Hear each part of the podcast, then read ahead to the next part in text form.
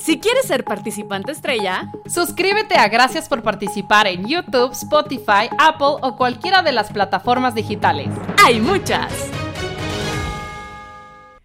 Este episodio es patrocinado por... The Joker. El Bromas. Si no te ríes, te mueres.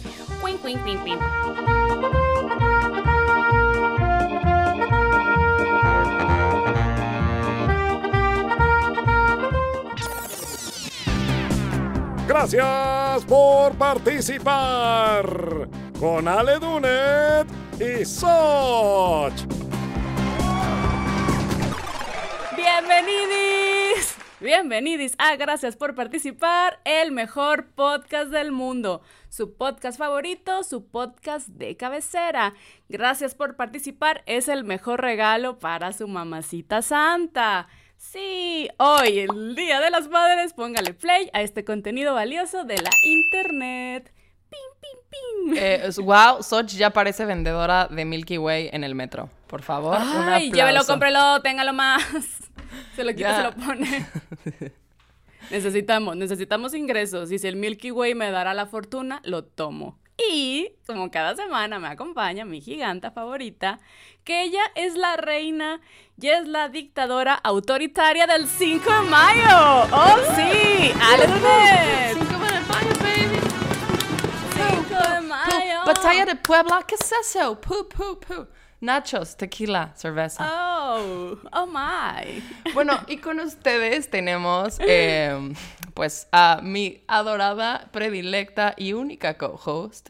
Este, que, bueno, les platico un poquito de ella, ¿no? Ella se desempeñó como la 67 secretaria del Estado de los Estados Unidos de 2009 a 2013, este, mm, como senadora de los Estados Unidos también en Nueva York de 2001 a 2009, y fue primera dama de los Estados Unidos de 1993 a 2001. Este, fue la primera mujer candidata a la presidencia de los Estados Unidos este, por uno de sus dos partidos mm, políticos cuando ganó la nominación del Partido Demócrata. Por favor, denle un aplauso a Soch. A Gracias, Soch. gracias, gracias formales. Aplausos políticos para mí. Sí, y no, y perdí, perdí contra Tom- Trump. Qué vergüenza. ¡Ay! ¡Qué vergüenza! ¿Cómo? ¡Qué fuerte!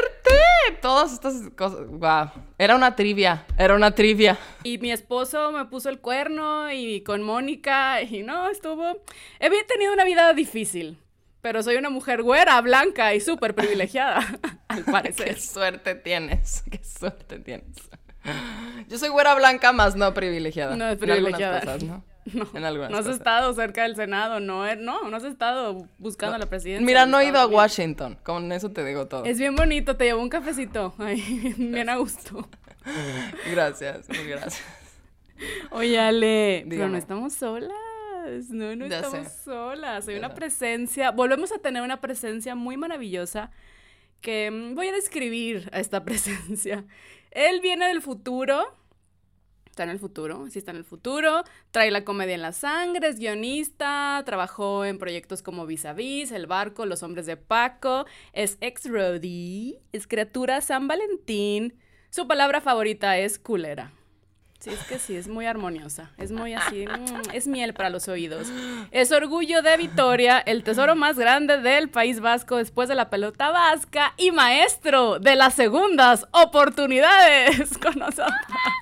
Javier Reilón. ¡Bravo! ¡Aplausos de segundas oportunidades. Bienvenido, bienvenido otra vez. Muchísimas gracias por recibirme en vuestras casas. En, en tu casa, Ale, en, en- en tu puticlub, Soch. Gracias, mi Puticlub. En realidad- está abierto 24 sí, 24/7. Sí. Mm, mm, mm, mm, Es que, mm, mira, mm, participantes, les platico. Les pongo el día. Eh, eh, tuvimos, ya habíamos grabado este episodio, pero me gustó tanto que decidí no guardarlo, borrarlo y volverlo a hacer. Eso fue lo que pasó. Es una trampa para volver a tener a Javi con nosotros. Exacto. Porque fue un gran episodio, pero este será mucho mejor. ¿O no? Sí, sí, No sí. sabemos. Tal vez puede ser un fracaso. Y está bien. Esto, esto puede ser o Terminator 2 o Gris 2. Un- Una de las dos. ¿El Padrino 2 o El Rey León 2? ¿What? Güey, sí. La- esperemos que no sea una secuela de Disney. Ah, en, anu- en anuncios parroquiales, Javi, eres nuestro invitado con el que cerramos la temporada. Este es el episodio de cierre de temporada de Gracias Un por aplauso, participar. aplausos, aplausos victoriosos. Bravo, bravo, Aplausos. bravo. Entonces, te- te- es una super medalla está muy de bien. honor. O sea que cuando salgo, cuando salgo cierro, ¿no? O sea, yo salgo, me voy y cierro. Y cierras, cierras la y puerta. cierras. Con Cierra llave, la puerta porfa. y nos Con- vemos pronto. Que no vez. queremos que nos roben el equipo. Sí. Ajá. Qué bien. Pero sí. mientras no te, nuestro- mientras no te roben el archivo otra vez, todo bien. Güey, que ya tengo miedo. O sea, ya he estado viendo siete veces y estoy grabando todo. En fin. Si no, se volverá a grabar. Sí. Pero Javi, a ver, ¿cuál fue tu fracaso de la semana? Mi fracaso de la semana. Hubo un suspiro ahí. Un Sí. suspiro. Así. Mi, mi fracaso, a ver, eh, ahora mismo tengo eh, obras, obras en casa, ¿vale? O sea, eh, estoy intentando eh, hacer un, un muro en mi casa con, con mi vecino, de manera consensuada, o sea, no, no pensemos que, Ah, sí. que No hay ningún Too. problema. No hay Me Too No. involucrado. No, no, no, no, no, no, no. ¿Quién está Y- gritando? Build a wall. Build a wall. ¿Eres tú o, eres el, o es el vecino? Porque ahí sabemos bien quién está pagando ese muro. Eh, ¿Quién es el invitado? ¿Por qué me insultáis? Es, es otro, es otro. Será, será el, el, el- perdedor, de- el que ganó a, a, a Soch en las elecciones. Ay, no me recuerden mi pasado amargo. ok, continúa. Cuéntanos Entonces, más. a ver, eh, resulta que eh, tenía que, pues, en, en realidad, eh, las obras las, las organizaba mi, mi vecino y, yo le dije, pues de acuerdo, lo hacemos a, medias, ya que el muro, la, una cara es tuya y otra cara es mía, pues venga, vamos a, hacerlo. Y entonces eh, yo venía eh, feliz a mi casa a, dejar mi, mi- mi coche, tener mi vida normal mientras se hacía el muro, porque en el fondo de mi cabeza el muro se hacía al otro lado. Y de repente me encuentro que tengo un contenedor de obra en la puerta de mi casa. Tengo que tener todo el rato la puerta abierta porque los obreros entran y salen con carretillas de escombro porque la salida de mi casa por mi lado no tiene escaleras, la suya sí. O sea que hacemos un muro a medias, pero la obra la tengo yo. Sí suena que eres México. Sí Siento que suena. tú eres México. Sí, sí, Sí, suena sí, sí, Latinoamérica. Eres como... ¿Verdad que sí? Sí. Lo voy a pagar yo. El muro lo hacer y lo voy a pagar yo. Al final, Ay. sí, te, te, te, te cogieron. Maldita sea. Tu vecino te la metió doblada, Javi. Bueno, en todo Oh. caso me metió cualquier otra cosa. Eso, eso es- son dos mujeres maravillosas, pero sí algo me metieron seguro. Ahí Una lo dejo. brujería. Ahí lo Una brujería. Seguramente, seguramente. O sea, Sí. esto es, este programa, este podcast se emite en horario infantil, no voy a decir mucho más. Es, la verdad, sí que es en piense cada uno que piense lo que quiera, cada uno que piense lo que quiera. Ok, ok, ok, ok. Los que no saben, Javi tiene un falo en este momento en no, la no, cara. no, no, no. Pero los que saben de verdad, saben que esto es la cabilla de un barco. Ahora todo el mundo está corriendo a buscar en el diccionario, escribiendo en Google qué narices ¿Qué es una cabilla. Yo, yo ahorita, de hecho, no te estaba poniendo atención porque estaba buscando en Google Sí. qué cabilla. Lo sé, lo ¿Qué es lo que sé. decía la enciclopedia, la RAE, acerca de la La cabilla? RAE acerca de la cabilla dice eh, consolador de madera. No, no es verdad. Ojalá. Sería tan fantástico que pusiese eso. No, pero imagínate no. que se te queda ahí una... ¡Ay! Güey, a mí Pues la no. palabra, a mí la palabra consolador me, me, me evoca a alguien que te abraza y te dice Todo va a estar todo bien. va a estar bien.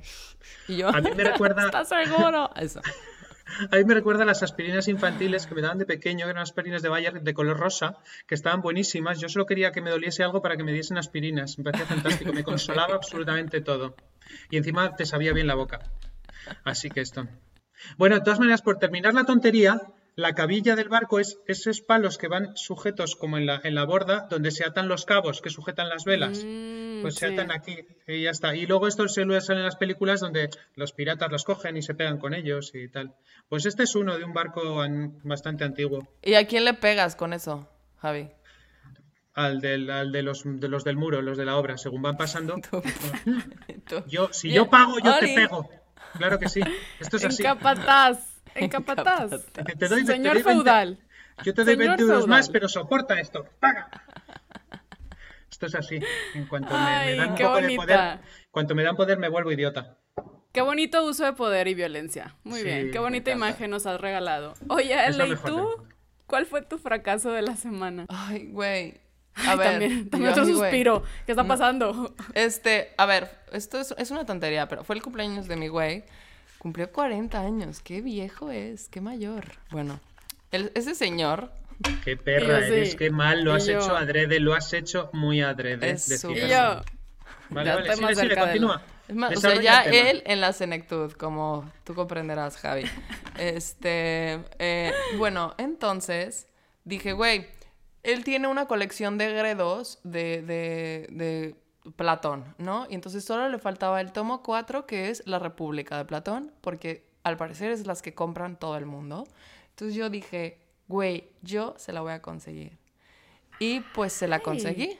Y cuando se la doy, me doy cuenta que es una edición más nueva y no se parece en nada a las otras. Y entonces ahora tiene un puto libro de la República de Platón que es como de otro color, otro tamaño y todo ahí. Y a mí me está dando una, un toque que como digo, güey, mi- bueno, básicamente mi regalo fue una mierda. No, porque mira, como es diferente y único como tú, Ale. En su Güey, pero, pero es que está más culero, entonces no digas eso. Porque los otros son como con letras doradas y como muy fancy. No, pero todos nosotros, tú piensas que como conocedores de Platón que somos, como fans de Platón que como somos, fan. es que en este, en este, en este podcast Platón Es muy este de gente de referencia. 40 años. Ajá. Ese libro en particular marcó un antes y un después en su obra, con lo que se merece una edición especial. Me gusta ¿Eh? cómo piensas. Se lo, voy a, Yo se sí, lo hubiera sí. pichado así, se lo hubiera vendido así y, güey, Sí. Pum, sería el Eso, putazo pero- del regalo. Sí, y si lo hubieses hecho con una teta fuera, ya, Más. ya El mundo nada, es ya tuyo, no- Ale. Ya no hubiera visto, sí. Porque aparte es, es- me caga esa cara cuando sabes como que, ah, o sea, él estaba intentando de, sí, y yo sabía que decía como, güey, no se parece nada a los demás, pero está, o sea, qué chingón que lo intentaste hacer. Y en la cara de, ah, y yo, ay. Pero el detalle es lo que cuenta. Claro. Y lo corté, lo corté y dije, no, no puedo, no puedo Y estar te en esta llevaste el libro. relación. Y me llevé todas, to- todos sus libros. Me y nomás dejaste. Platón para que se acuerde de ti. Sí, así fue. Entonces, eso pasó. Siempre puedes quemar la edición vieja y comprar todos los de la nueva. Lo pensé. Siempre puede haber incendios accidentales de, ay, hubo un cortocircuito. Glenn Close en Atracción Fatal. Puede ¿Y pasar. tú, puede pasar. Sochin, cuál fue? Mi fracaso fue que ayer ya retomé a hacer ejercicio después de mi cirugía, después de Uh. parir a mis hijos. Eh, ya, entonces fui, a- fui al bosque de Chapultepec a caminar, no a correr. Caminé en total 8 kilómetros y yo, ¡uy! ¿Verdad? Y estaba muy contenta porque ya. Y en la noche me dio un calambre en el pie. Te voy a decir, oye, eso no es un fracaso. Me estás contando cosas buenas. No, me dio un calambre, un calambre. Y ahorita ya estoy cojeando. Entonces no sé cuándo voy a volver a caminar. ¡Eh! estoy, cojeando, estoy súper estupenda, guapísima, pero cojeando. Cojea- Entonces, para compensar. Si cambias algunas letras, te iría mejor. Cojeando. Pero es Ah. cojeando. Y me duele el arco del pie, como, ay no, ahorita estoy sintiendo la punzada. Entonces sí fue un fracaso. Creo que me, me, me aboracé. Hubiera sido menos. También yo, en intensa. En Es que, claro, ir de a poquito. loca. Pues drogate y síguele dando. Como atleta. Uh, como atleta, como Sí, sí, atleta. sí. Después de buscar la presidencia, también quiero ir a Tokio 2021. La verdad es que después de tu cirugía, que todos sabemos que fue reconstructiva, te ves súper diferente de cómo eras antes. Antes me parecía a Hillary Clinton y ahora pues ya no, parezco una mujer mexicana promedio. A Juan Gabriel. A Ahora Juan Gabriel. Antes Juan era Gabriel. muy Hillary Clinton, ahora soy Juan Gabriel, entonces todo bien. Todo bien. Oye, Ale, pero ¿de qué vamos a hablar? Oiga, sí, o sea, ya deberíamos de Más. empezar este tema. ¿De qué Más, ya estamos hablando? vamos a hablar más. ¿De qué va a ser el episodio? Es el- pues.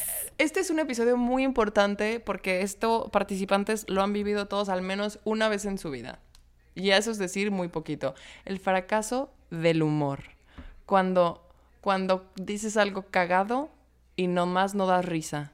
Y o pensaste que era algo muy chistoso y a la hora de que lo dijiste, la gente te está viendo con cara de este güey es un pendejo, no debería de estar aquí. O cuando das lástima también. El- Puedes aventarte un comentario y luego es, ay, creo que denle una inyección letal O a tratas esta de, persona. tratas de hacerte el simpático y, y- y te miran como un violador y es como... Ajá, sí, cuando... Hola, haces- eh, ¿por dónde, ¿por dónde está la calle? No sé qué. La calle... Esto me pasó, esto me pasó, os lo cuento de verdad. Eh, Claro. resulta que estábamos, estábamos, es- esto me pasó ya de, de- de jovencito, cuando no era un viejo de 46 años.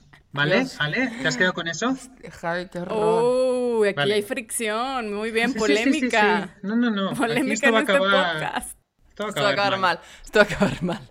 Bueno, pues yo cu- cuando era, cuando era joven y estaba súper bueno, ahora ya no tanto, pero antes estaba súper bueno.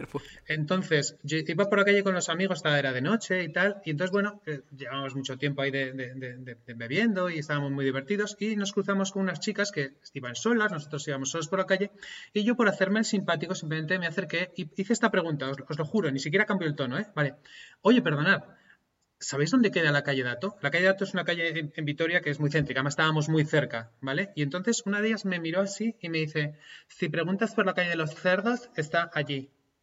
Y entonces yo me fui viniendo abajo, abajo y digo, Dios mío, ¿qué, qué he dicho? ¿Por qué? ¿Será el tono? ¿Será mi voz? ¿Será huelo mal?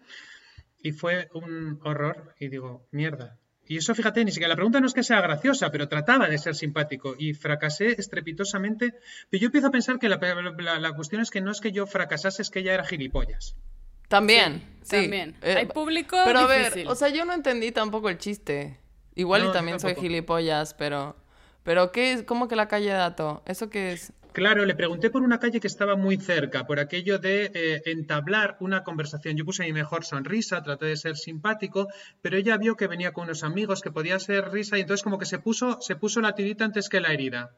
Y entonces ya directamente me, mandó a tomar por saco, me mandó a la verga, dicen ustedes, y, me, dejó así, eh, tirado. Digo, bueno, pues nada, fracaso total en mi intento de ser simpático y heterosexual a la vez. A mí, a mí también me pasa cuando intento hacer chistes a, a, a güeyes cuando estoy ligando, bueno, antes de que estuviera con ese cuarentón, este, Antes. eh, que me quería aventar un chistín y era, me veían con cara de, esta chica está loca, está mal de la cabeza y no es graciosa tampoco. O sea, me ha pasado de fracasar estrepitosamente queriendo hacer un chiste y pues ya sabes que en México las mujeres no podemos ser graciosas tampoco, entonces... Sí, no. Pero Una no puede contar chistes, una no sabe, una sabe ni hablar aquí en este país. Es que nada más, Ay. nada más estás ahí. Hola. y si cuentas Pues yo me río un no montón con las humoristas mexicanas, me río mucho, me parecen muy graciosas. Ya, ya nos has contado que tu favorita es Sofía Niño de Rivero. Sí, porque es joven, no como tu novio que es muy viejo, igual que yo. Creo que ha de tener ya como la misma edad que ustedes, esa señora. Esa señora. Tuvo, Ah, tuvo vale. un hijo y eso te chupa como ocho años de vida, ¿no? Sofía, si nos estás escuchando, saludos cordiales a Sofía. Yo te quiero. ven, a, ven a hablar de tus fracasos. ¿En qué, qué otra anécdota? ¿Cómo sienten que falla el humor? Aparte de que un chiste no caiga. Son muchos factores, ¿no? Sí. Mira, yo soy muy de la teoría de que puedes decir cualquier cosa siempre que el tono y el momento sean o adecuado o, o- o- o todo lo contrario. Me, me explico. Eh, cualquier eh, chiste en su momento y en su forma creo que puede llegar a funcionar, sobre todo en su tono. ¿No se ha pasado esto de lo de he contado el mismo chiste que él? A él le hace, gra- él, él hace gracia y yo no. Y bueno, ¡Ay, eso es horrible! Sí. Eso es tu horrible. tono es, yo creo que es la, la gestualidad. pero luego y pasa como otra tu cosa. es- delivery, claro. Claro, pero luego pasa otra cosa y es el hecho de hacerlo cuando, cuando, cuando, cuando no procede. Eh, tipo eso, funeral, hospitales, ¿vale? De repente todo el mundo callado, muy grave, y tú de repente dices, mm, mm, me, me estoy aguantando un pedo, y entonces de repente todo el mundo hace, "Ah, mm, ah", y alguien hace, "Ah, ah, ah", no sé. Entonces creo que ese momento también hay que saber buscarlo, porque como no lo encuentres, la, la, la cagas pero bien. De decir, Dios mío, tu, tu abuelo se está muriendo y tú aquí haciendo el gilipollas. Entonces yo creo que también ahí... hay Claro. un- un O sea, que, que puedes, también es eso, ¿no? O sea, el, el- el chiste puede ser súper agresivo, súper violento, pero si cae bien, puede ser, o sea, increíblemente bueno. Como, como Ricky Gervais que cuenta chistes de patear bebés, que no, cuando los bebés no funcionan. Entonces, es que... Es fuck que la baby. clave también en la comedia y lo que Ricky. Ah, Ricky, super amigo Ricky, mío. nuestro compa. Ricky, nuestro compa, saludos cordiales a Ricky también que nos está escuchando, es que tiene, tiene que ser más chistoso que cualquier otra cosa. Y a veces siento que no, se queda en, el, en una superficie rara que ni siquiera es chistoso, nada más es ofensivo. Pero, Sí. ajá, o, o es racista o es misógino, pero tiene que ser chistoso. Yo sí también creo que se vale y se pueden hacer chistes de absolutamente todo, nada más que de risa.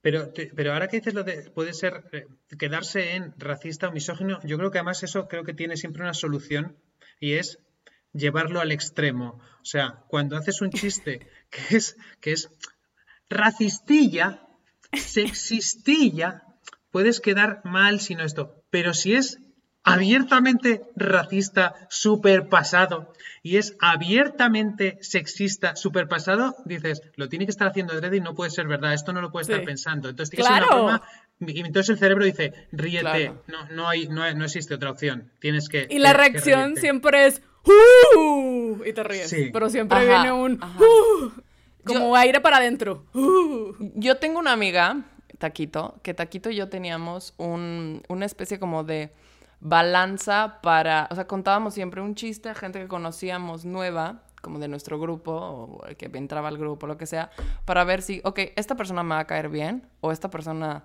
es como de nuestro estilo de humor o no. Porque el chiste era tan jodidamente violento, racista y, o sea, bueno, se los voy a contar. Cuenta, cuenta. Se los A voy a contar. Eh, seguramente, es- igual Xochitl ya se lo sabe porque es, creo que hasta famoso, pero güey, o sea, de, aquí me van a cancelar después de contar este chiste, ¿ok? Pero es por- con propósitos de investigación Por científica. supuesto. Exacto. Por supuesto. El chiste Disclaimer. es así. Disclaimer. Disclaimer. Aquí vamos a poner, "Pim, esto es investigación. Pim, pim. Ajá. Focus Entonces, group. entra un negro con, con un bebé a la farmacia y pide un bote de vaselina. Entonces la de la farmacia dice, ay, el bebecito está rosado. Y el negro contesta, no, me lo voy a coger. Entonces... Había un chiste que me parecía tan brutalmente racista, pedófilo, o sea, todo Tiene. Súper violento, pero, Pero, me ese chiste reía. funciona si le cambias a entra un redneck, Entró un redneck. entra un italiano, Entra- entra un vikingo. Eh, Es que siento que, o sea, es todo Sí. tan sorprendentemente mal, o sea, todo es Todo tan incorrecto, que eso es lo que da risa. Y la reacción fue un aire para adentro. Entonces, la gente, nuestro parámetro para saber, eh, con esta gente me voy a llevar, la gente que se reía del chiste, entre miedo, susto o sorpresa, ok. La gente que se ofendía del chiste era, "Ah, esta persona Sí. está, es de hueva, no va, Mm, no puede ser me- mi amiga. Me No gusta, me gusta Y esa no- prueba. Sí, y nuestro amigo Ricky, saludos cordiales a Ricky, tiene una frase muy buena que es, tú no tienes derecho de decir que un chiste es ofensivo, es a ti Te te ofende. ofende. Claro. Sí. No, no es, es que no digas por qué. No, no, no, no, no. Y siento que eso nos está fallando. Y ahorita, en esta época del PC, cualquier cosa ya es ofensiva. Nosotras hemos censurado nuestro contenido para evitar eso. Y hemos caído en esa trampa de lo políticamente correcto. Y dices, no, No, es un horror. Yo he decidido que qué pasaría si decido denunciar por porque me ofende la gente que se ofende. Es como, ay, has dicho esto, me he ofendido. Ay, pues más me ofendo yo porque te has ofendido tú. Voy a ir a denunciarte por ofenderte de, de- de- de- de una ofensa. Entonces me parece ofensivo que te estés ofendiendo. No lo soporto más. O sea, estoy harto de los ofendiditos y de los... esto- A la cárcel de los ofendidos. Ay, la sí. cárcel. Pero espera un poco, además es, además es como la solución que, que tienes cuando, cuando eres adolescente y, y vuelves a casa tarde y sabes que te espera una bronca y entonces entras por la casa y entonces decides tú, de- ¡Mierda! Porque estos también son todos unos imbéciles. ¿Qué te pasa, hijo mío? Y tal. ¿Por qué has dejado- me deja tirar? Bueno, no pasa nada, acuéstate que es muy tarde, acuéstate que es muy tarde. Acuéstate, acuéstate. Acuéstate, Claro, claro. acuéstate. Tómate un té, un tecito de manzanilla. Claro, claro, Sí. claro, Ándale. claro. Y entonces ves a tu madre dejar, dejar el rodillo y la zapatilla ahí detrás, se la vuelve a poner la zapatilla. ¿En México también las madres pegan con la zapatilla? Sí. Con la aquí es chancla. Con la Acá se chancla. llama la chancla. Vale. O, lo- o perfecto. el cinturón, a veces, depende qué tan culera es tu mamá. Y Siento qué que tan, cinturón era de papá, tan ¿no? ojete eres tú Como que también. cinturón papá, chancla Eh, mamá. Sí, o sea, sí, pero a veces la mamá quiere tomar las riendas patriarcales y también Mamá se puede sacar norteña. el cinturón. Mamá norteña pega con la hebilla. Y con Ay. el desprecio. Es lo con lo que pega la mamá norteña. Eso duele más. A mí mi madre una vez me intentó pegar con el palo de la escoba, pero es- esto fue fantástico. no sé qué habría hecho, algo habría hecho, o yo o mi hermano, los dos juntos. Entonces mi madre ya harta cogió el palo de la escoba, hizo así, nosotros quedamos un poquito así y entonces la vimos arrepentirse según pegaba. Entonces, ¡Ay, no ¡ah! mames! y luego hizo así como, ¡ah! y digo, ¿esto es denunciable o no? Porque ha hecho el amago, pero no, no ha llegado a hacerlo. O sea, ha empezado como un, una- un apaleamiento, pero ha terminado en capón. Ha terminado en capón. Entonces, el capón no es denunciable. Que te apalee tu madre, sí. Y al final no la denuncié. También es bueno. cierto que ten- también tenía 10 años, no creo que me hubiesen hecho caso. Hay- una correlación interesante entre la gente que se indigna, que, le- que- que- que se ofende con los chistes, versus la gente a la que no le dieron los suficientes golpes con zapatilla, cinturón o, O palo de palos. escoba. O Podemos sea, hacer, hacemos una relación matemática, el número de tortas que te dieron en tu vida y la capacidad para entender el humor. alto. eh, aquí eso sería alguien muy obeso, este, con mucha, mucha risa. Tortas en, en España, gente, es cachetadas. No, Ay, no, no, no bocatas. Ay, Ay, perfecto. aquí, es que aquí, es que Ale habla, habla los dos. Yo hablo los dos Ah, idiomas. Los dos Mm, idiomas, qué bien. O sea, sea- o sea, os habéis fijado que no he dicho todavía ni una sola vez coger. Ahora sí una. Una. Eh, ya, pero No. sí le hemos dicho, sí le hemos dicho con el propósito adecuado que es acopular. Exacto. Claro, eso sí. Vale. El coito. El El coito. coito. Le coito. Muy bien. Sí, Pero pues, quiero eh, la ecuación matemática. A ver, ¿cómo podríamos hacerlo? ¿Cómo se podrían establecerlo? Número, número de, de, de, de cachetadas y capacidad Ajá, a de ver, entender el humor. a menor, O a- golpes. a, menor, a menor nivel de golpes, mayor grado de ofendidos. Sí. Sí. Vale, sí, sí, esa sería la ecuación perfecta. Entre mayor golpes de la vida, Menor, Ma- menor, menor o sea, ofensa. Mayor es tu tolerancia a, a, a la- a los golpes en a los general. golpes. y te vas a reír sí, sí, de las cosas que te producen dolor. Es que te ríes, exacto, como te golpearon tanto, solo te queda reír, porque es tu esperanza de vida, es tu manera de salir adelante, es tu ma- única manera para evitar el suicidio. Ay, que ya. Entonces, si te ofendes, tal vez deberías estar muerta. Ay, que ya cambiando todo. De todas Tal vez maneras, deberías si es- suicidarte. Si esta ecuación de todas maneras la, la, la, la volteamos, querría decir que si alguien se ofende por algo, si le, si le hostio, le, le haría gracia. O sea, le- es como pegarle por, por, eh, por eh, o sea, después, ¿no? Es como, como es no un lo entiendes, correctivo. Claro, como no entiendes el chiste, pegar. voy a darte dos cachetadas y te lo voy a volver Ajá. a contar. Ok, Así hasta que te rías. qué bonita tortura. Es la mejor manera, es lo que voy a aplicar para el público. Si no se Creo no me que- hizo gracia eso del niño y el negro y la vaselina. ¡Plas, plas! Mira, entra un negro. Y así, hasta que piensas, sí, sí, sí, es bueno, es bueno. Me encantó el chiste. El No, güey pero ya llorando, Los temblando. cachetes morados así. Creo que sí está cagado. Eh, o sea, es correctivo, claro. Es, Bien, bien, es- bien. Te voy a hacer entrar el humor a chingadazos, claro que sí. Claro, esto es un poco, esto es lo que buscaba Stephen Hawking, es la teoría del todo, o sea, la, la- la vida y la- la- todo lo que sucede en el mundo es reducido a una fórmula matemática. Y esto es parte de esa, de esa fórmula, de esta teoría del todo. La- las tortas y el humor. Oye, Javi, tú estuviste viviendo en México un par de semanas, trabajando Cinco, acá. cinco semanas, cinco, Cinco semanas. sema- cinco que fueron semanitas. como una vida para mí. O sea, dices, Dios mío, todo lo que aprendí de, de- Sí. de vosotros. Sí, viste todo, de naciste, creciste, te Todo, casaste, todo, todo, moriste todo, todo. aquí, todo, todo, todo, todo. Y además, puedo probarlo, puedo probarlo. Escuchen. Se compran colchones. Antes me lo sabía entero, pero ahora me he olvidado de lo último.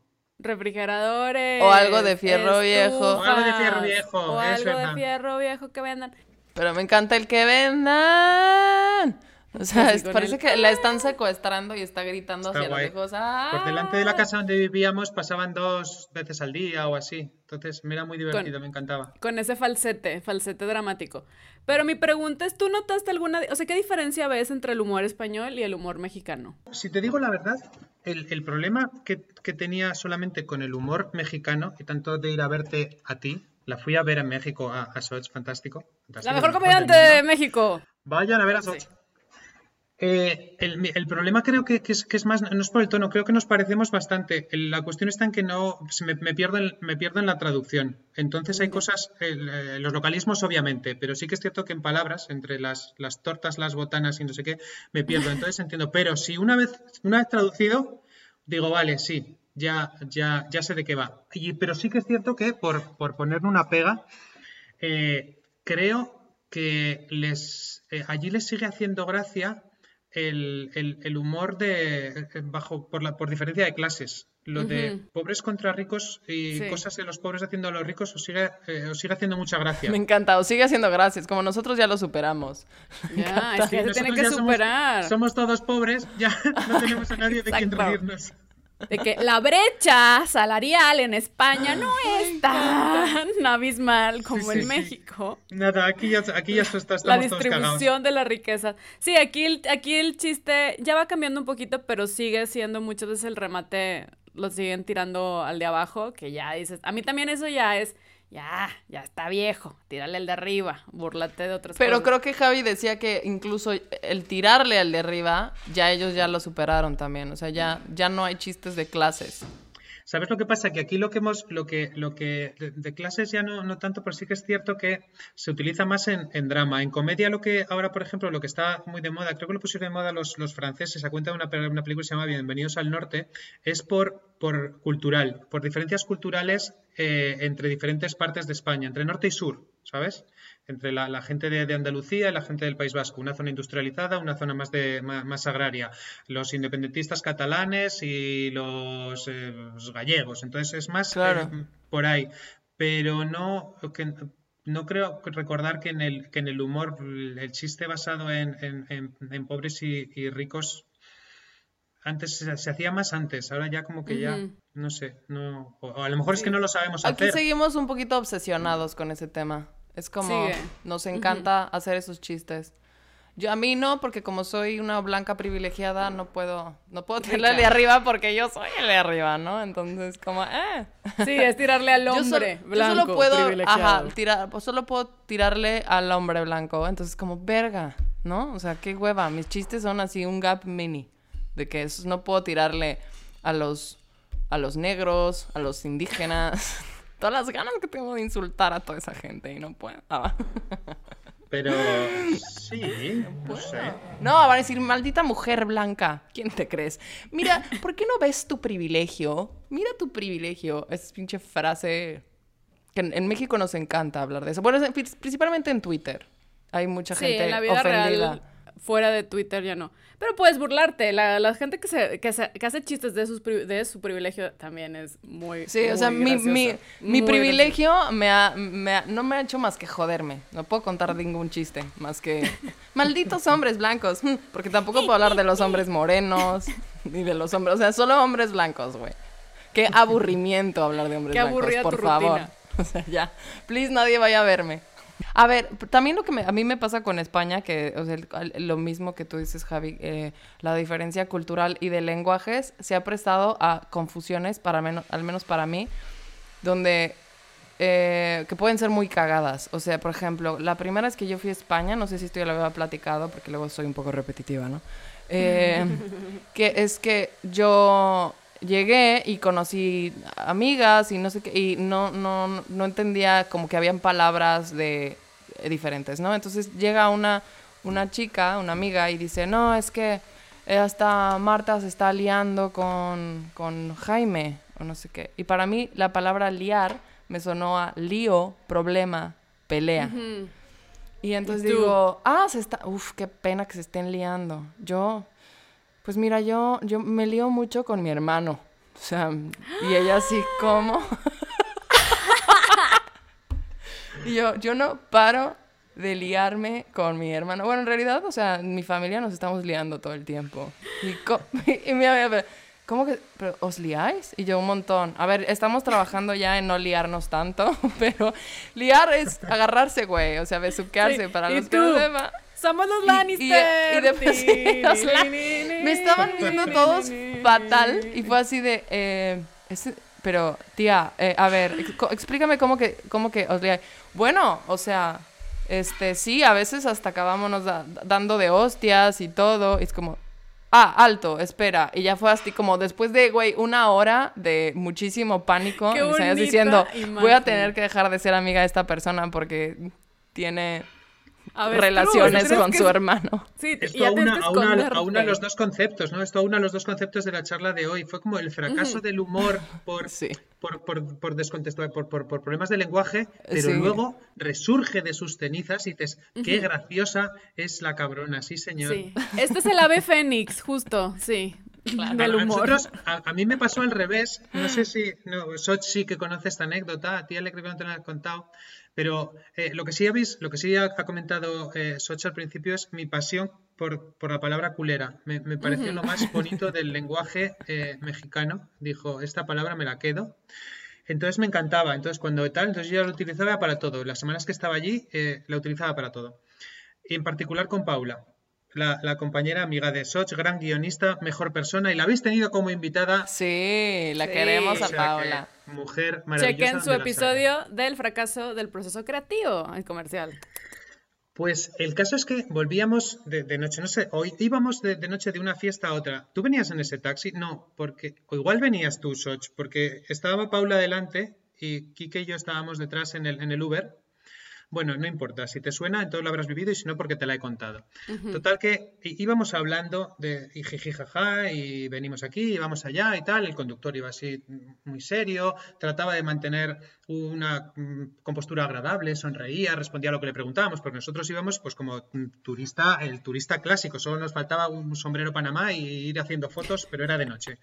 Total que él, muy, muy bien, muy bien. Entonces, nada, mirando para adelante, el tráfico, íbamos, no sé, creo que íbamos por insurgentes para adelante. Total que en un momento dado Paula no sé qué dice, pues ahora entonces iremos a ti, iremos a no sé dónde, haremos no sé qué, y entonces me levanto yo y le digo, ¡ah, cállate culera! Y de repente el taxista, el, el del Uber, hace así. Como, dice, Dios mío, la que se va a liar aquí en mi taxi. Entonces Paula se empieza a reír mucho y, y yo también, y, y el, del- el del Uber decía, no, no entiendo nada. El del Uber relajó la raja. Le faltó el respeto de semejante manera, ella se ríe, no, no entiendo nada, no voy a decir nada, voy a seguir para adelante y no voy a, y ya, y me cae. Pero sí, sí, sí. Entonces Paula me lo, fue el momento en que me lo dijo, y ¿tú no has visto la cara del taxista? Y dice, sí, le vi que cambió y tal. Y dice, claro. Y dice, pensó que me iba a dar media vuelta y te iba a, a correr a trompadas por decirme culera. Y digo, pero tan feo suena aquí. Y me dice, suena horroroso.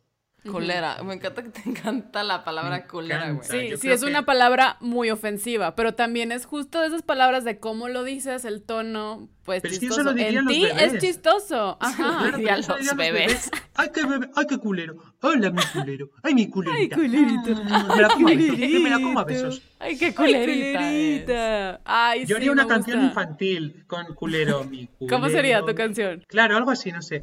Al culero, al culero se tiene que dormir.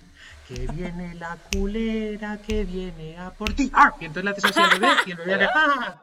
Algo Ay, así, no sé. guau. Güey, este, hay que patentar ya este, esta nana de cuna. Sí. La nana de cuna de culero. Si llego a tener hijos, se los voy a cantar todos los días hasta que me muera. Me vale si tienen, son grandes. Qué Es- bonito. sí, es, es muy gracioso, me encanta este, este tipo de, de cosas. ¿Qué más fracasos buscamos de- de- del, del humor? ¿Dónde, dónde más fracasa el, el- el humor? Bueno, ya dijimos, la, la autocensura creo que es el, ahorita el mayor fracaso del humor. La, Tengo uno fantástico. la- El que cuando intentas solucionar un problema a base de, de- de- de decir algo gracioso para distender y no haces más que echar más lo gasolina vas al haciendo fuego. más grande, lo vas haciendo más grande. Sí, Sí, también. sí, como que también quieres hemos- retomar el tema, pero ya desde el humor y, y- y nada más es como, güey, too soon. O sea, esto de el, el tiempo que debes dejar de pasar para, o sea, pasar para hacer una broma. Sí. Ah, también habíamos hablado en el anterior, que valió verga, eh, el tema del humor en los funerales. O en Ah, en situaciones como de adversidad y que es muy Fantástico. cagado, que puede, que también dependiendo, ¿no? La- el parentesco que tengas con el muerto, Sí, la cercanía. la licencia que tienes para hacer chistes al Eso respecto. es. Esa era Sí. nuestra. Estaba también pensando, digo, te teníamos otra ecuación matemática para, Sí. para, para el humor y los muertos. Es la, El humor, el humor en situaciones muy serias. Entre más cercano, más derecho sí, sí. tienes de, de contarlo, de hacer comedia. Mira, como esto no lo, no, no, no, no lo ha oído nadie, solo nosotros, lo, lo, lo, lo vuelvo a contar. ¿Os acordáis lo de mi abuelo? Que digo para, para ejemplificar, para ejemplificar el, el- el- el grado de cercanía y lo que puedes decir. Eh, eh, hago el resumen porque la versión larga y divertida está en el programa que eh, Ale borró, ¿vale? Ahora esta es la parte aburrida y rápida, ¿eh? ¿Vale? Esto, si tiene alguna queja, díganle a, a la de los cascos blancos. Sí, mándenme mensajes está- en YouTube. Sí, eh, memes y cosas de estas con su cara diciendo, eh, tú borraste eso. Eh, a- a- se, se- se muere, se, muere mi, se muere mi abuelo, lo van a incinerar, bajamos a, comprobar la incineración, mi, mi tío, mi hermano, y, y- o sea, mi, mi padre, mi tío, mis, mis tíos y mi hermano, meten a mi abuelo en el, en el crematorio, cierran la, la puerta, el señor de dentro del cristal nos, nos cierra la cortina, todos callados, salimos fuera y, y pregunta, mi, mi hermano saca un cigarro, dice eh, a mi tío, dice, ¿tienes, ¿tienes fuego? Y mi tío dice, dice, pídeselo a tu abuelo. Ese es el tipo de comentarios que solo puedes hacer si el abuelo es tuyo. Sí, Si el abuelo no es tuyo, no lo hagas. No.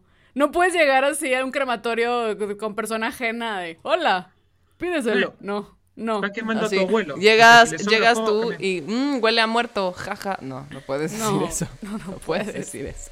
Sí, entre no, más no. cercano y entre también más, o sea, y, y- y el tipo de relación también que tenías con la persona.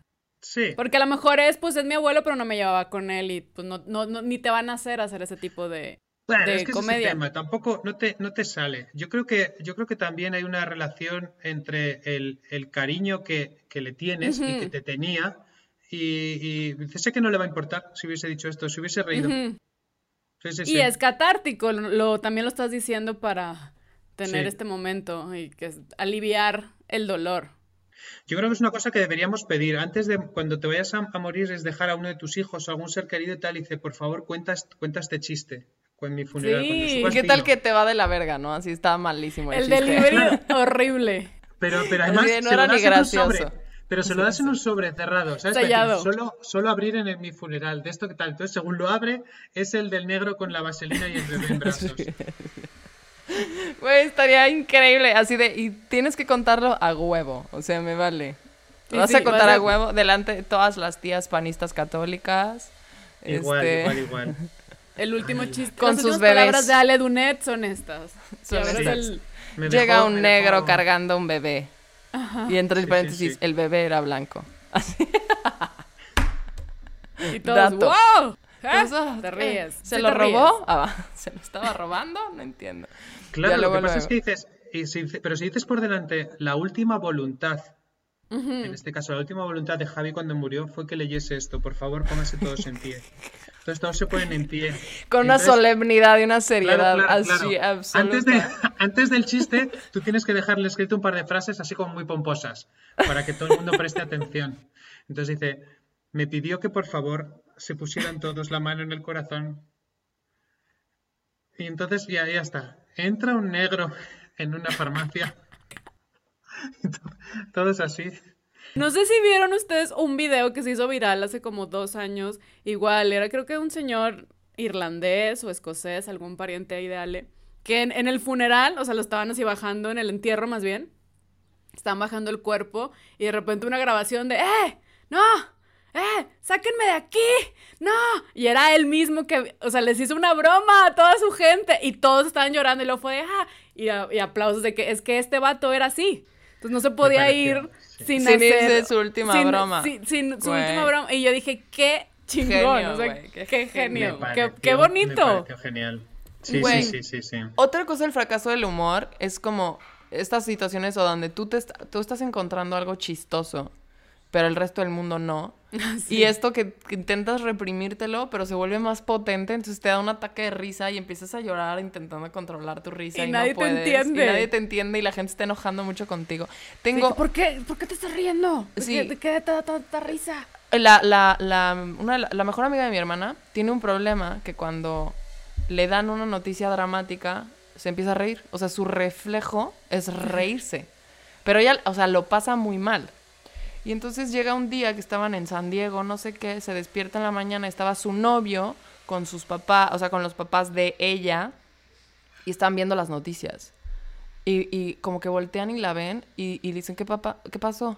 no, pues que han matado al padre, son españoles, han matado al padre de Diego. O sea, Diego es su novio. Y ella empieza. no ataque de risa. Qué Y Diego llorando y ella. Sí, de que es su manera de reaccionar. Güey, que la mamá se para y le pega dos hostias. No te rías, imbécil. No sé qué, ella Y estoy muy tuvo triste. que ir corriendo a partirse el culo a su cuarto. Y mientras más decía, le decía, lo siento mucho. Y se empezaba a reír. Ay, qué yo, qué fuerte. chingón. Lo siento Me mucho, encanta. qué pena que tu padre esté muerto. A- adoro a esa mujer, acaba de pasar a formar parte de mis mujeres Sí. favoritas. Es Qué- lo máximo, sí. güey. Qué padre reaccionar así. de- Qué padre. Padre. Eso es súper políticamente incorrecto. Me Güey, cae bien. No, aparte sí te deja en shock. Y, y yo, yo- a, a mí me, me- me daría risa, o sea, me empezaría a reír con ella. O sea, como de, sí, qué raro, lo han matado, ya lo sé. Como Bueno, si fuera mientras- quién.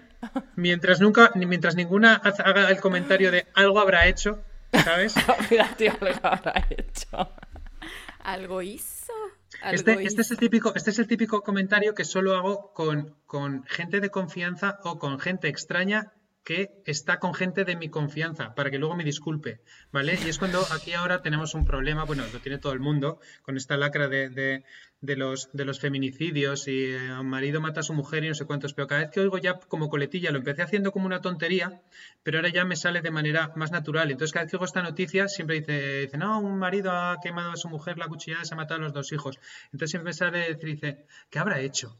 ¿Qué habrá hecho? qué horror, qué horror lo que le ha hecho. O sea, Joder. le ha tenido que hacer ¿Qué algo muy habrá grande. hecho? Es que, Claro. ¿Por qué lo orillaron a hacer eso? ¿Qué habrá hecho? ¿Qué? O sea, no, no lo Algo entiendo. le generó. Algo O sea, le yo me he, enfadado, me he enfadado con mi mujer yo muchas veces, pero jamás tanto como para prenderle fuego y, y matar a mis hijos. ¿Por qué no me ha hecho tanto? Que igual un día lo hace, no lo sé, o se lo hago yo, yo a ella. ¡Guau! hoy- Comedia de feminicidios. ¡Guau, guau, guau! Eso es, ven, sí, es, es, cuando, es, es exacto, cuando es chistoso, es chistoso, vale verga, chistoso, si sea es comedia chistoso. feminicida. Pero Claro. El problema es que muchas veces no, no lo es. Se queda en... No. ¿eh?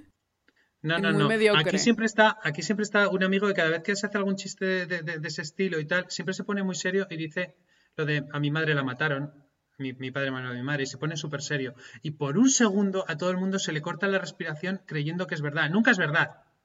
Pero durante ese segundo es como, uy, Sí, se te es- cierra el culo y dices, hostia. Pero no, luego dice, no, no es verdad. Ya directamente, a, a mí me lo hizo varias veces. Lo gracioso es que yo sé que no es verdad, pero a mí las dos primeras veces me la coló. La primera es, es, es culpa suya, lo consiguió, es bueno. La segunda es culpa mía, soy idiota, digo, tenía que haberlo recordado. Sí, claro, o sea, sí. Claro, no, no, no es Claro. verdad. Volví, a- volví a caer. Le dis, es que también estamos hablando de las segundas oportunidades. Le diste otra oportunidad. Sí, amigos, sí, al, humor siempre hay que darle una oportunidad. a siempre. cosas. O una segunda. Sí, a ver, cuéntame, después de las hostias, las cachetas que me acabas de dar, vuélveme a contar el chiste. Otra cosa que también es molesto, parecido a lo que habían dicho al principio, de que cuando dices un chiste y alguien lo dice mejor, que funciona. Cuando dices un chiste, pero nadie te escucha y otra persona lo repite y es, se lleva lo- todos los aplausos. ¡Qué güey! es horrible. Y es de, no me escucharon, no era deliveries, no me escucharon. Y otra persona, ajá. Y es, no, me robaste mi material. A mí me pasa tanto y me da muchísimo coraje. ¿Sabes también lo que pasa con, con eso? Hay, hay otra variante sobre esa misma teoría que también se acaba siendo un, un fracaso de- de- del humor y es a cuenta de lo que decíamos al principio de la autocensura, ¿sabes? Y tal, estamos hablando de, de bolas, de pelotas, de cosas así y de repente a ti se te pasa por la cabeza y dices, ya como tu madre, pero te callas por respeto, por tal, pero alguien lo dice, dice como Sí. tu madre y todos se ríen. Y dices, Ajá. no, lo tenía que haber dicho Lo yo. había dicho yo, lo pensé primero. Ajá. Pensé primero. Lo pensé, pero la maldita autocensura robándome gloria. Bueno, siempre puedes, siempre puedes engañarte y decir, bueno, en el fondo esas risas son para mí, porque yo lo pensé Sí, lo pe- ajá. O también, Sí, bueno, sí, yo, yo a veces he hecho emputar a amigos o viceversa, donde ellos dicen un chiste, pero yo como que mejoro el remate y entonces es más chistoso, pero dicen como, güey, me robaste mi chiste y yo no. No. Más bien lo mejoré, güey, o tu delivery, Ahí no es hurto. algo estaba Ahí no es fallando hurto y fue como ni ¡pam! repetición. Ahí Sí. tú Sí, lo sí, mejoraste. Tú lo Por trabajaste. supuesto que sí. Te tomaste tus horas para pulir tu material. Ajá, exacto. Claro. Sí, sí, sí. Esto mismo le pasó a un, a un amigo. un- hace muchos años me, me acosté con la novia de un amigo y cuando se enteró le dije, no, no, no, ahora lo hace mucho mejor. Deberías de estarme agradecido. He pulido tu material. Pulí tu material. No es verdad, pero es gracioso, me parecía gracioso. Sí, claro. Yo ahorita estaba intentando darle vuelta a ese chiste y no se me ocurrió nada. Un fracaso del humor. Eres, eres mujer blanca Porque, privilegiada. ajá, no podía hablar. Exacto, yo solo puedo hablar de hombres blancos.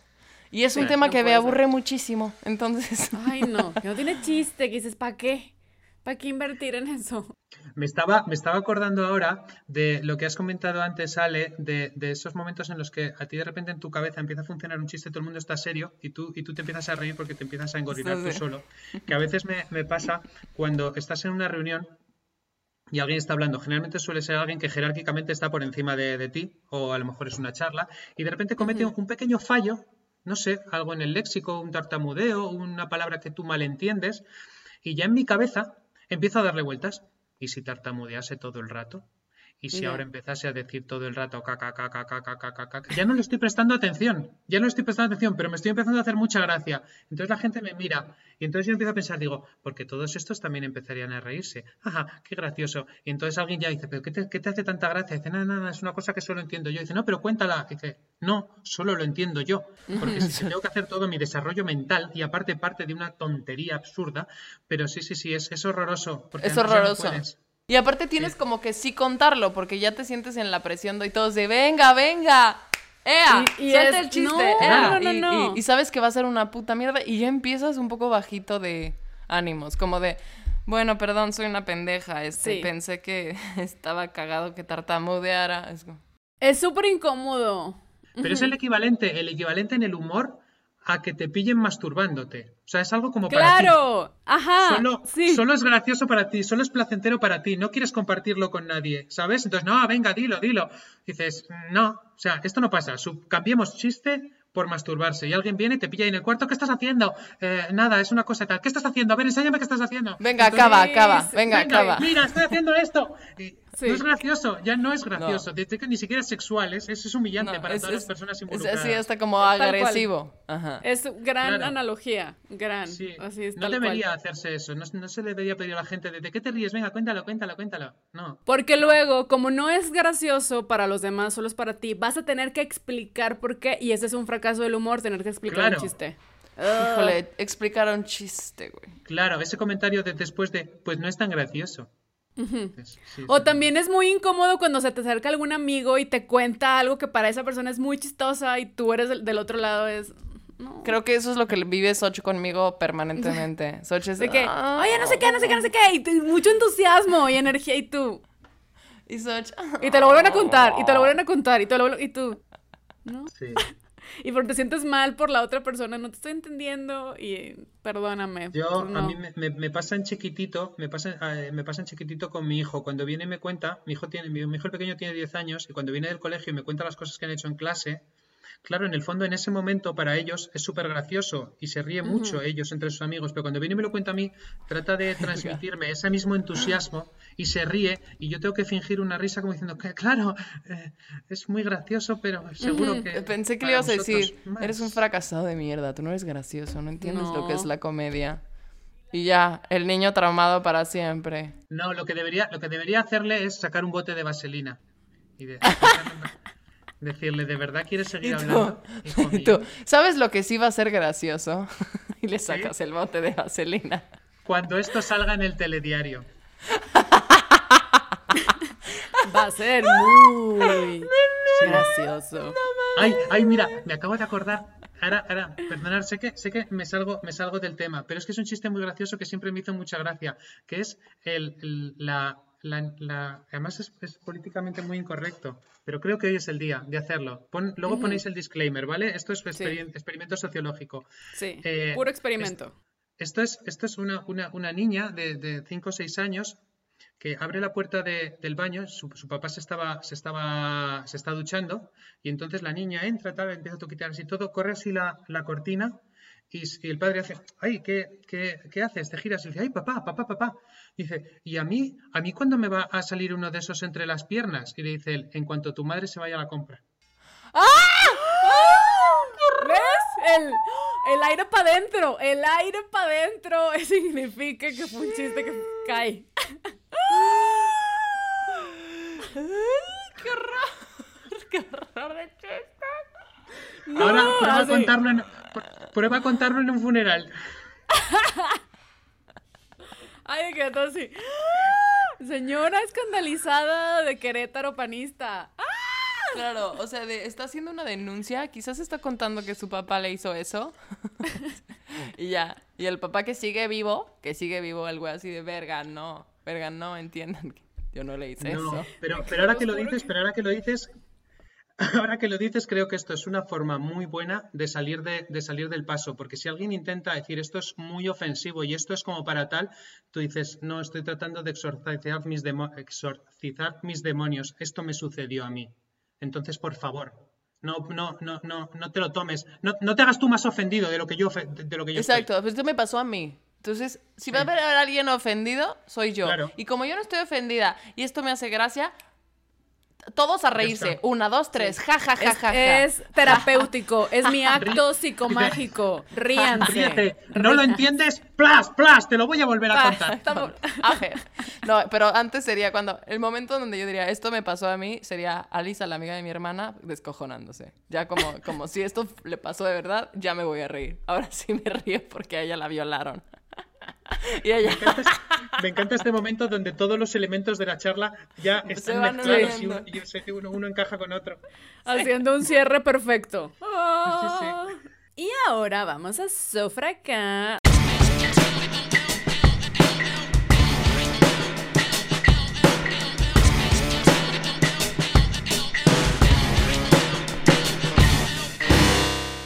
Donde aquí ya te la sabes, ya te la sabes. Las Ya te la sabes, porque ya.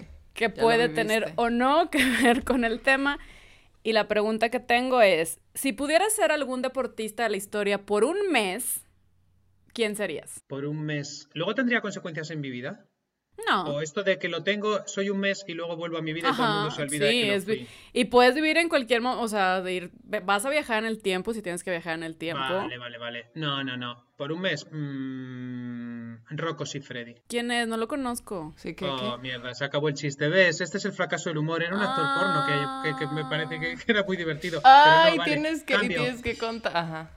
Cambio, yo, comodín. ah, Pido el comodín, pido comodín, pido comodín. A Va, ver, va, si va, tuviera que elegir un deportista. eh, eh, eh, eh, mm, un, un gladiador en Atenas. Uh, sí, sí, sí, sí. Esto de que te aceitan y te cuidan y te- Lo de vivir en el barro y, y pegarte a muerte, pues no lo sé, pero es como matar a la gente con permiso y si ganas te llevan, te llevan comida y te dan aceite. No sé. Muy Creo que bien. sería una bonita. Gran respuesta. Aparte viajas en el tiempo, la cultura que está... Tiene todo, tiene, está lleno de aventura tu respuesta. ¿Tú, Ale? A ver, ¿cuál era la pregunta? Si viajara en el tiempo y pudiera ser No, una no, no. persona- Sí, bueno, si pudieras ser un deportista por un mes, ¿cuál sería? Y ahí puedes viajar en el tiempo si tienes que viajar en el tiempo. Verga. El canelo a huevo. Al Canelo hoy en día. Sí, dándome mis gloria. puntazos. Pum, Muy bien. pum. Siempre he querido ser un güey pelirrojo. Exacto, que son únicos y se van a extinguir para el 2060 no va a haber pelirrojos, entonces Ajá. vas a vivir algo Que yo sé el que canelo. ya no, Sí. que es el Canelo. Yo sería Maradona en los 80. En mi éxito y también me metería drogas, se la pasaría cabrón. Ah, soy ¿Y por qué no en los trufo. 90 y solo te metes droga?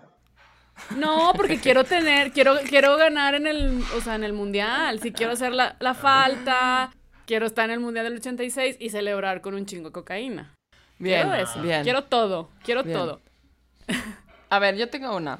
A ver, Javi, ¿cuál es una creencia rara que, que solías tener cuando eras niño? O sea, algo que creías extraño, algo que, que de pronto ya creciste y dijiste, verga, ¿por qué pensaba eso?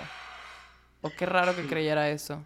Mira, había, había en, el, en, el, en el patio del colegio donde, donde yo estudié de, pequeño, era un patio enorme, daba a un, patio de manzana, alrededor todo eran edificios, y una era como una especie de nave. Una de las paredes pertenecía a una nave. Y entonces había, había un, un- un hueco en la pared, así circular, ¿vale? Que estaba así como bastante alto y nunca sabíamos lo que, lo que, lo que había ahí. Y entonces un día decidimos irnos al fondo del patio, auparnos entre unos y otros. Yo como era el más alto, me conseguí llegar arriba, me empujaban desde abajo, me asomé así, creí ver algo como rojo y en mi cabeza les dije que creo que ahí hay un puticlub, como el de Soch, os lo juro.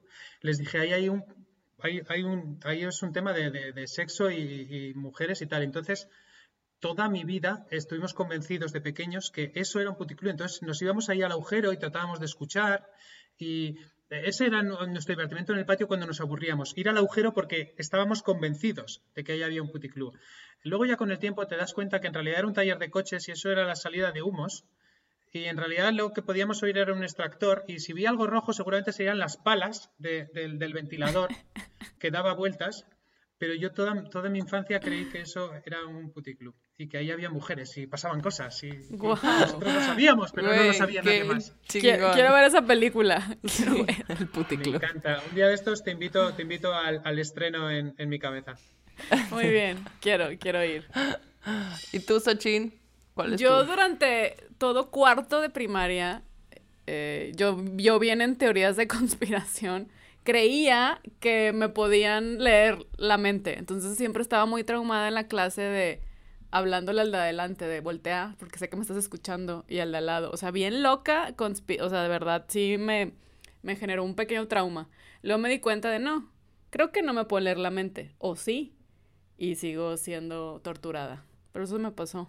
Ay, lo recuerdo igual. Güey, sí te puede... De hecho, yo, yo te leo la mente desde siempre. Desde Sí. siempre. Sí, seguro. Fíjate, voy a, voy- a parecer repetitivo, ¿vale? Pero reconozco que hay una cosa que me hace, que, me hace gracia también saber. Dice, ¿a qué cosa le tenías miedo de pequeñas que luego de mayor dices, "N- no era para tanto? Tener miedo, miedo. Al demonio.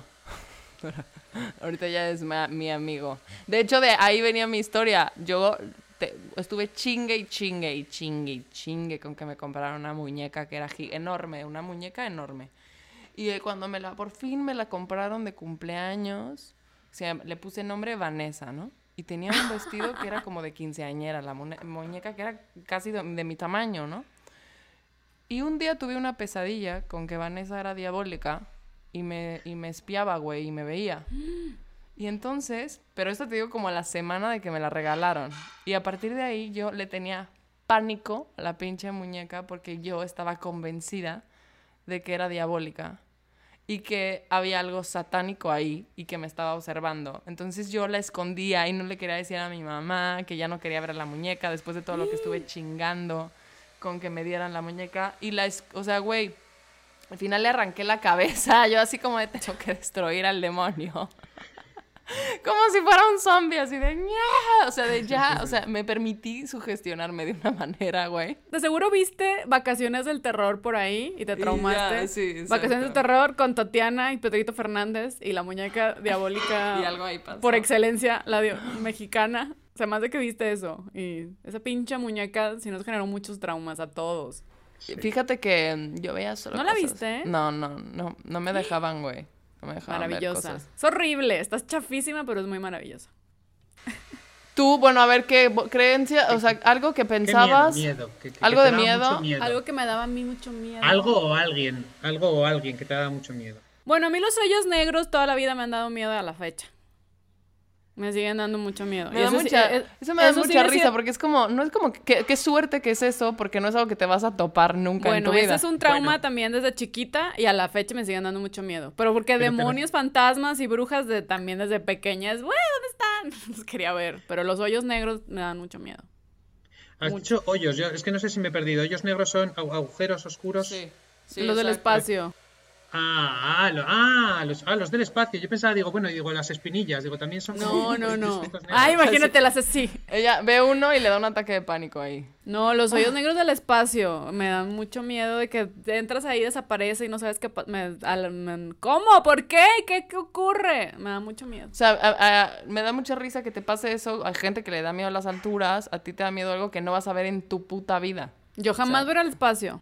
Elon Musk, ven, te invito a un viaje a Mar. No. No, yo aquí me quedo en la tierra, me muero. No, pero, voy a ir. pero es muy curioso, Soch. O sea, mientras todo el mundo le, le, tiene miedo, yo que sé, a cosas como más tangibles, cuando eres pequeño, tú le tienes miedo a, un, a una entelequia física, que es un punto de gravedad superlativa que, no, que no deja escapar la luz. Y dices, eso me da miedo.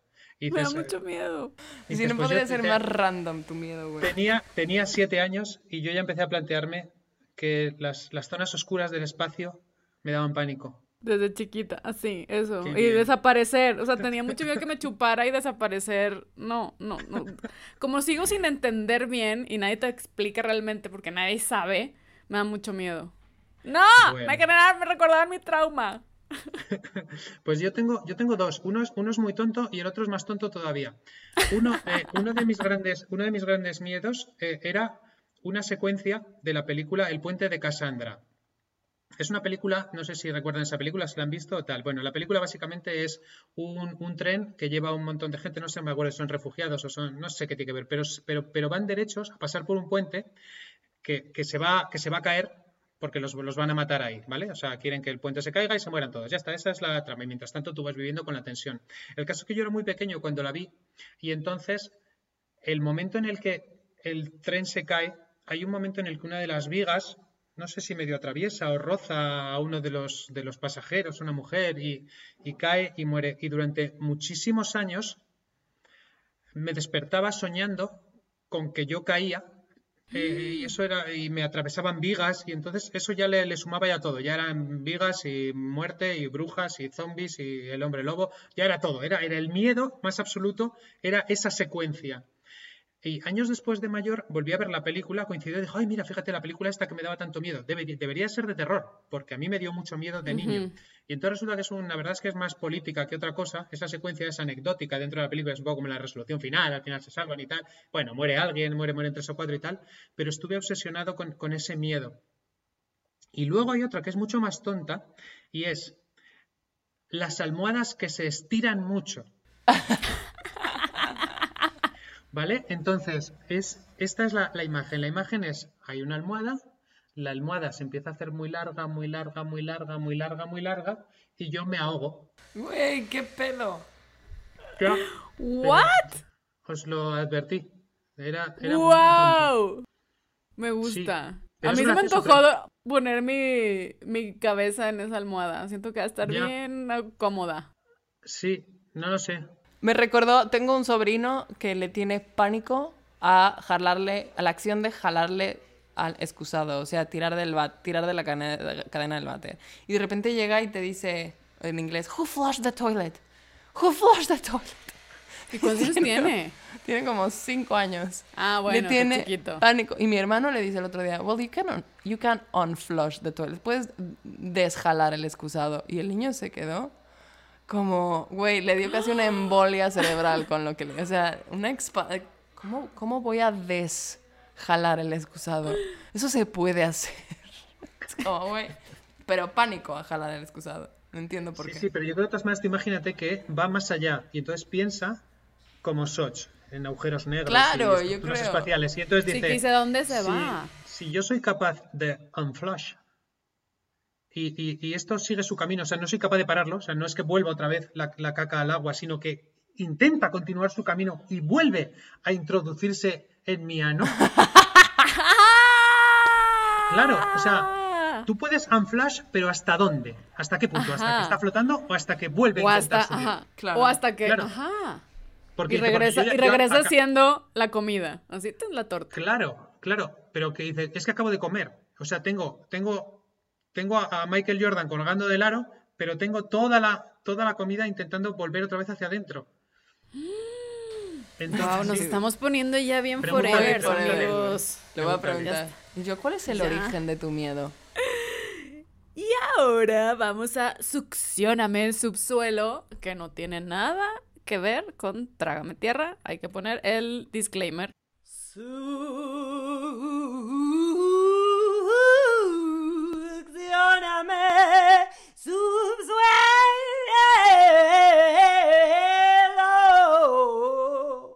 Y la pregunta es, ¿alguna vez tu, humor te ha metido en problemas? Y yo tengo un- una historia, un tweet de Israel que dice, por reírme, cuando unos cholos lavaron sus tenis en una fuente del parque, me querían golpear.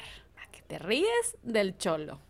¿A qué te ríes del cholo? Y era un cholo escuintle. Tin, tin, tin, tin, tin. A ver, yo tengo eh, Tania. En una comida familiar, cuando era una puberta insensible, body shamera, llevaron una alberca inflable y un primito pesadito de tamales. Ah, pasadito de tamales. Este, él era la mezcla de lo que hablamos de tortas y comedia, pero con tamales. De tamales se iba a meter y yo le dije, nomás sin clavados, mi rey, que nos sacas toda el agua a la chingada y ¡pum! que se pone a llorar. Ya ni se metió a la alberca y yo y mi familia acabamos comiendo en el McDonald's. La ironía, ¿no? Haciendo body shaming y... Y, ella- comiendo McDonald's. McDonald's. Aguas con lo que come. Sí, muy bien. Yo tengo de Jesús y dice, cuando tenía 20 cumplidos, me llevaron al velorio de un bebé. Y se me ocurrió sugerir que el ataúd debería tener motivos infantiles. Con un Buzz Lightyear con la frase al infinito y más allá. me corrieron de ahí y no llevaba coche. Es que, pues sí, pa- él no tenía relación con el bebé, por ejemplo. Por claro, o sea, no era el papá del bebé. Ese fue su error. A ver, yo tengo uno de Juan José. Todo el tiempo.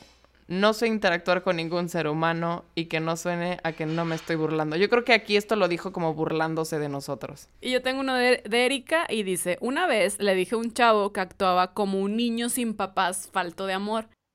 Y en efecto, se le habían muerto los papás de niño, pero les juro que yo no sabía. Qué chingón, verga. Pero bueno, él ya, él debería de reírse los chistes, porque ya le tocaron los golpes de la vida, ya le tocaron. Ahí está. Eso es porque no, no, no ha visto este podcast. Cuando lo vea, no le volverá a pasar. Javi, muchas gracias por participar, por acompañarnos. Siempre es un gusto platicar contigo. Vuelve. A- seguramente, seguramente esto no se va a grabar y vamos a tener que volver a Volver a regrabar. hacer volver a otro. hacerlo. Ya de, bueno, ¿cuál era lo que habíamos dicho? Sí. No, Javi, como siempre, como siempre, Como es siempre. un placer. Como siempre es un placer tenerte aquí hablando del mismo tema una y otra vez. Muchísimas gracias. Ya me empiezo a sentir un colaborador. Ya no, no soy Ya. un invitado. Ya soy un No, ya colaborador. eres colaborador, ya eres el personaje recurrente. Sí, vas a ser nuestro sí, vitalicio, invitado vitalicio. Te queremos aquí una vez a la semana. O sea, básicamente vamos a ser los tres este podcast. Ajá, ajá. Sí. Sobre todo con lo divertido que es cuadrar horarios con vosotras. Sí. Qué bonito, qué bonito. Mira, sí. los horarios, el uso horario no nos detiene. La comedia no para. No, para. porque- Nos ¿Qué- detiene qué hora- mi ¿Qué hora tecnología. tienes tú, pero- Ale? Eh, ¿Tú, Ale, qué hora tienes? Ahora son las diez y media en Tucson. ¿Y tú, Soch? Yo doce y media en la CDMX. Ay, yo soy las siete y media en Madrid. El Dios futuro. santo. Sí, el ¿sabes? futuro. La confusión que fue para Sochi para mí organizar un horario. De- Son ¿Cuánto tus no sé menos? qué, tus no ¿Cuántos sé más? cuántos. Sí, eso está bien. Pero bueno, de todas maneras, que sepáis que hoy, yo que estoy ya en las siete y media de la tarde, hoy va a ser un día estupendo. O sea que vívanlo a gusto. Claro, lo dices porque ya acabó. Sí, lo dice. Lo dices porque ya acabó.